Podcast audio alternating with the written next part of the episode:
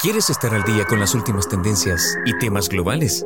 Bienvenido a nuestro podcast Global Voices. Voices. Cada episodio te llevará a un emocionante viaje por diferentes culturas, perspectivas y soluciones innovadoras que están transformando el mundo en el que vivimos. Desde líderes empresariales y expertos en tecnología hasta activistas y pensadores sociales, nos acompañarán invitados de primer nivel que compartirán sus historias inspiradoras, conocimientos valiosos y puntos de vista frescos sobre los desafíos y oportunidades que enfrentamos en el mundo cada vez más interconectado.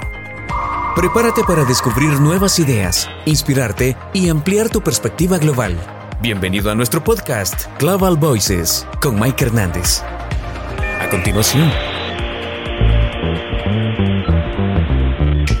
Hola, hola, muy buenos días, buenas tardes, buenas noches, dependiendo de dónde nos escucha este podcast, este episodio de podcast número 3, Global Voices. Hoy tengo un invitado especial, Darío Oliva, desde el país campeón mundial de fútbol, desde la tierra de Lionel Andrés Messi. Darío, bienvenido a este podcast. Bueno, muchas gracias. Gracias por recibirme. Bueno, sí, muy contento con esto de ser campeones del mundo. Nos ha llenado de alegría. Estábamos muy tristes. Bueno, igual viste que no, no pasa la euforia. Claro. Fue, una, fue tan grande. no, no, muchos años va, se va a seguir hablando. Y esto mm, que hablábamos fuera del aire, esto, la incidencia de la literatura en el fútbol. Fíjate que un país tan futbolero como Argentina tuvo grandes escritores y tiene grandes escritores que hacen referencia al fútbol, como novelistas, cuentistas y poetas. Claro. Este, es más, hacíamos bromas ya hasta en, las redes sociales diciendo, bueno, ¿qué va a haber ahora? Una antología de poetas que hablen sobre el Mundial, ¿viste? Messi, ¿no? Como campeón Messi. Eh, yo tuve la suerte de verlo jugar y verlo ganar la Copa del Mundo y levantar la Copa del Mundo a Maradona. Tenía 10 años yo. Y ahora verlo a Messi, lo deseábamos tanto por Messi, tanto que se cayó, tanto que se levantó el pibe y decíamos, no, no, no, tiene que ganar esta Copa, por favor. Y esa final que fue de infarto, porque era de, era de que empataba Francia y, te, y volvíamos a hacer... no, no, era de terror. Y los penales también, sufrimos tanto. Pero bueno, eh, más sufrimos, más festejamos más lo disfrutamos después del triunfo, ¿no? Y así hubiese sido la derrota, ¿eh? Lo hubiésemos padecido muchísimo como argentinos. Esa pasión también se traslada en la tristeza. Hubiésemos estado tristes hasta ahora y años también posteriores, claro, ¿no? Claro. Y quizás con injusticia hubiésemos también golpeado al equipo. Pero yo creo que si hubiésemos, en el caso mío por lo menos, si hubiésemos perdido, yo, la fe en ellos nos la perdía y e iba a agradecer haber llegado a esa instancia, pero obviamente uno quiere salir campeón. Somos exitistas los argentinos, somos exitistas, es así que va a ser. Mira, bueno, fíjate ahora el efecto en Francia, cómo están insultando a Messi cuando va a jugar en el Paris Saint-Germain, me parece algo ridículo. Los mismos eh, franceses, campeones del mundo antes, están diciendo, están cometiendo una ridiculez al insultarlo a Messi, el mejor jugador del mundo indiscutido. ¿Quién, quién habló? Eh, Henry habló otros grandes del fútbol mundial, diciendo, no puede ser lo que... Bueno, no, no merece ese equipo Messi, tiene que irse al Barcelona, decía Henry y otros más, ¿no? Sí. Y es cierto, es cierto. Eh, pero quizás, fíjate vos, ah, tampoco hay que ser eh, tan, tan soberbios como somos los argentinos muchas veces. Si vamos a dar vuelta a la moneda y si hubiese pasado al revés, ganaba Francia, hubiese jugado un equipo argentino, Mbappé, por ejemplo, lo hubiésemos puteado igual. Igual o peor. O sea, vamos a ser sinceros. Sí, es así. Mira, y, esa influencia literaria, esa influencia ah, artística como sociedad en, el fútbol argentino, eso es, es, es fíjate, la crime. Claro, fíjate vos, este Sacheri, el, fenómeno Sacheri, escribe la novela Secreto de sus ojos, que después en la película y gana el Oscar, ¿no? Este, está dentro de esa novela la, la raíz, la pasión, la pasión. La pasión es el como el leitmotiv y el nudo y el desenlace prácticamente de esa novela, porque decían esto que estaban haciendo una pesquisa detectivesca y demás, buscando una persona en un estadio de fútbol, que lo que no va a cambiar un argentino es la pasión o sea, por un cuadro. Bueno, vas, si sos de River no vas a hacerte de Boca. y si sos de Boca no vas a hacerte de River. Hay un chiste también que hacemos allá. Eh, yo, por ejemplo, de River. El día que me muera, Aguanta River. Claro, porque el día que me muera, pónganme la remera de Boca para que muera un noche de Boca en uno de River. Es tan exagerado, ¿viste? Es tan exagerado el mundo. Eh, somos muy exagerados. Mira, esa, esa no la escuchaba. No, sí, sí, ese chiste así, ¿viste? esa no me la esperaba. Claro, ¿viste? Claro. Este, pero sí, sí, somos muy pasionales. Y bueno, eh, Sacheri, ¿quién más? Más tenemos? Bueno, varios, varios escritores grandísimos que, que hacen referencia al fútbol. Mm, Tampoco desvinculado de la política. Fíjate vos, el Mundial de Fútbol de- que se hizo, se hizo en Argentina en 76, este, 78, perdón, con Kempes a la cabeza. El 76 fue la, la dictadura, Sí, el 78 fue el mundial. Eh, un mundial de fútbol eh, de la envergadura que, que supuso dentro del contexto histórico que estábamos viviendo, padeciendo con la dictadura militar. Eh, y a pocos metros del, del estadio central de, de- de River Plate había torturas, ¿no? O, o centros clandestinos de detención, torturas, veja- vejaciones. Y bueno, no podías concebir la pasión argentina por abrazar el fútbol y a su vez el tema de los torturados y desaparecidos en dictadura. Lo mismo eh, la guerra de Malvinas, esa, esa inconsciencia de llevar a pibes a, a- a pelear contra una potencia mundial y perder desastrosamente como perdimos, por supuesto. Nadie gana una guerra igual. Claro. Va, los poderosos sí, los que tienen guita ganan más guita. Sí, sí. Lo que perdemos somos los nosotros estamos en el pueblo. Pero mm, es, es tristísimo.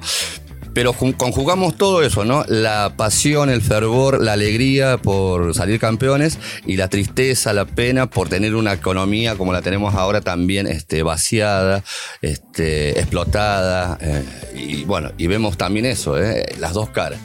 Mucha pobreza en Latinoamérica. En Argentina no, no es exento de eso. Y, y el tema de, bueno, levantar un poco el ánimo con un, mirá vos, un partido de fútbol, un, un mundial de fútbol. Un mate. El mate, un mate, un, Ah, un fernecito. claro. un fernet, un mate. No, sí, tenemos nuestras cuestiones. Pero mm, bueno, yo agradezco ser argentino y, y creo que el, buen argentino entiende también que en, estos encuentros, por ejemplo, este octavo Festival Internacional de Arte y Literatura, potencian, crean puentes, crean lazos entre, entre nuestros pueblos hermanos, que más o menos pasamos por eh, las mismas vicisitudes, ¿no? Sí.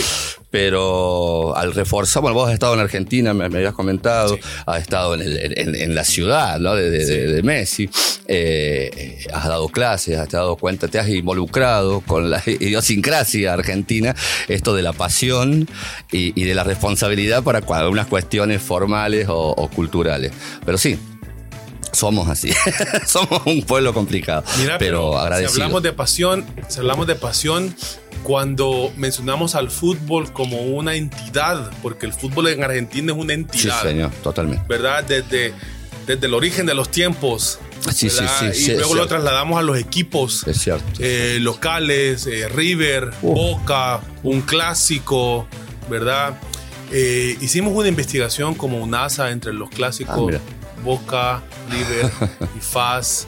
Eh, pues en Santa Ana somos Ya. 100% fascistas, ¿verdad? Decimos que somos tres veces perfecto o dos veces perfecto, santaneco y fascista. Yo le agrego el tercera que es, es salvadoreño. Salvadoreño, ahí está. Muy bien, muy bien, muy bien. La identidad no se pierde. Mira, pero esa Nacional. pasión, esa Sí, sí. pasión te lleva a escribir, esa pasión te lleva a abrir tu perspectiva Bien. literaria, artística.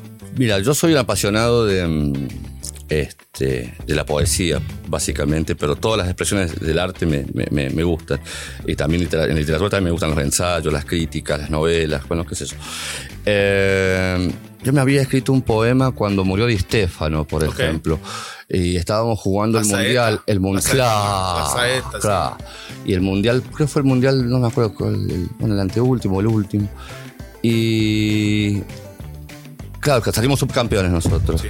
Eh, Alemania había goleado a Brasil 7 a 0. Y yo decía, una lágrima añil cae en el Mineirao, ¿no? Alemania golea a Brasil y muere Di Stefano, ¿no? Eh, y mirá vos las, las cosas. Sí. Sí, está, está dentro de la poesía. Eso es lo hermoso. Está la poesía dentro Sí, de nuestra. sí. El fútbol está dentro de nuestra poesía y viceversa. Este, lo, lo pasional, bien lo que decís vos. Sí, tenemos, tenemos pasión en la, en la sangre. Y orgulloso de ser también pasionales, ¿no? A veces tremendamente pasionales, pero mm, en las amistades somos muy, también muy raros. Yo no me puedo pelear con vos. O, o tratamos de hacer eso en un bar, por ejemplo, que ahí se, se hacen las discusiones más fuertes. El porteño quizás sea mucho más apasionado. Yo soy de San Luis Capital. El porteño, por ejemplo, en un bar, este, creo que va a eso también, a desahogarse, a discutir ciertas cuestiones políticas y futbolísticas, Claro. son las que más se hablan, ¿no? Eh, al menos en mi caso, cuando vamos a un bar con, los- con mis amigos, tratamos de no tener esos tres temas que siempre van a crear alguna grieta, alguna separación. Religión, política y fútbol.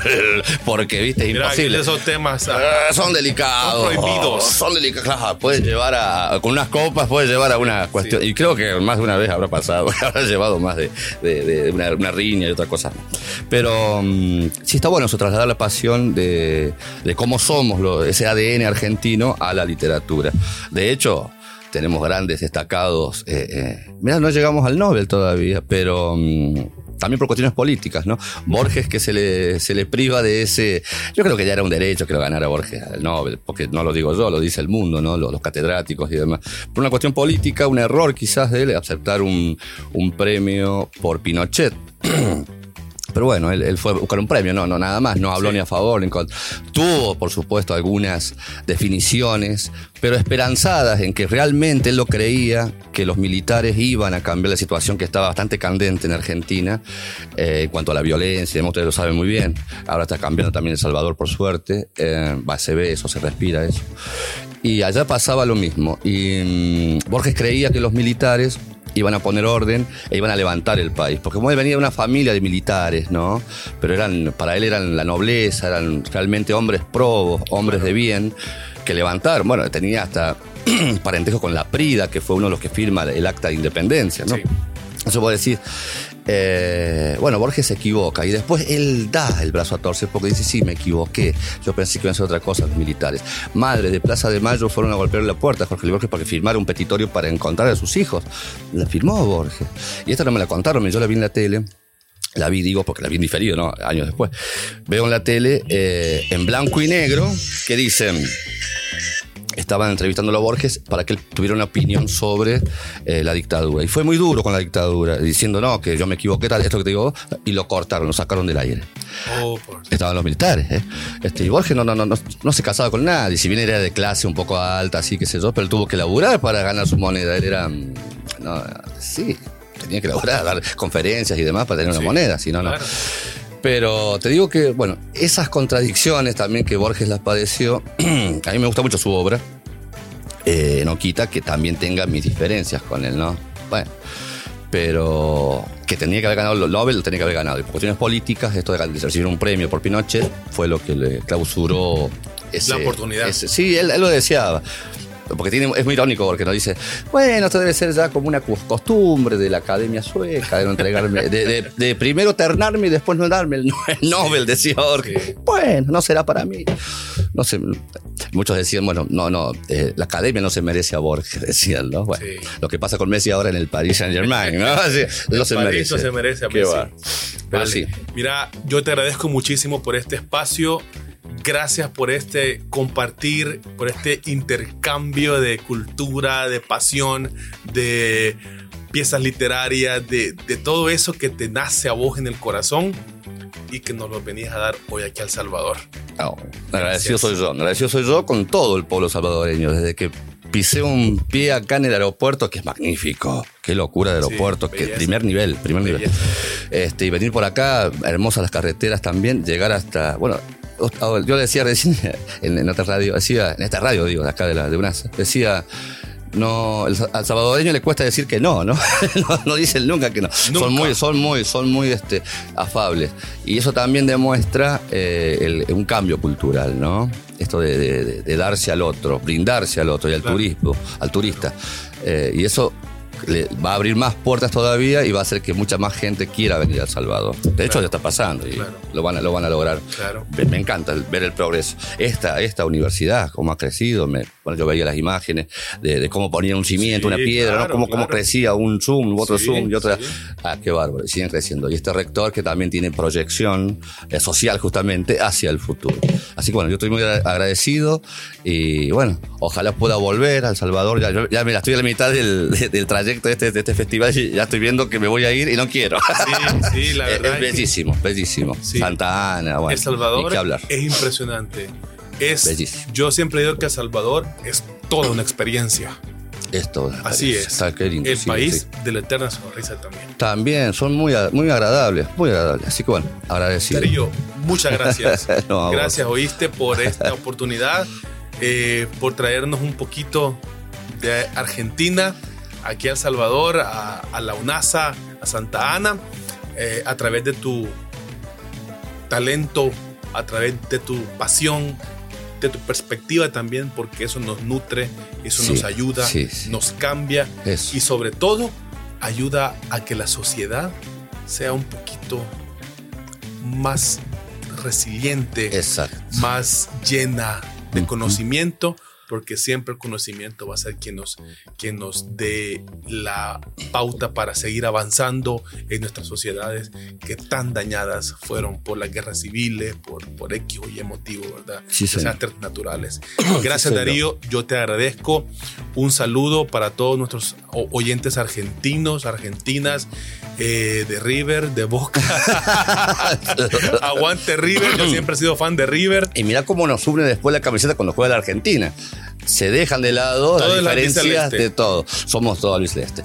Habrá después, viste, ah, mira, este de River. ah, este, ah, no, ah, este jugó este River, eh, este jugó bien. Ahora todos juegan en el extranjero, ojo. Ah. Pero bueno, te agradezco a vos esta entrevista. Bueno, y todo, todo El Salvador. Este, muy agradecido. Un saludo de Argentina. Por favor. Y por favor, compartan este link, escuchémonos y hablemos. Nos escuchamos en el próximo episodio. Gracias. Gracias.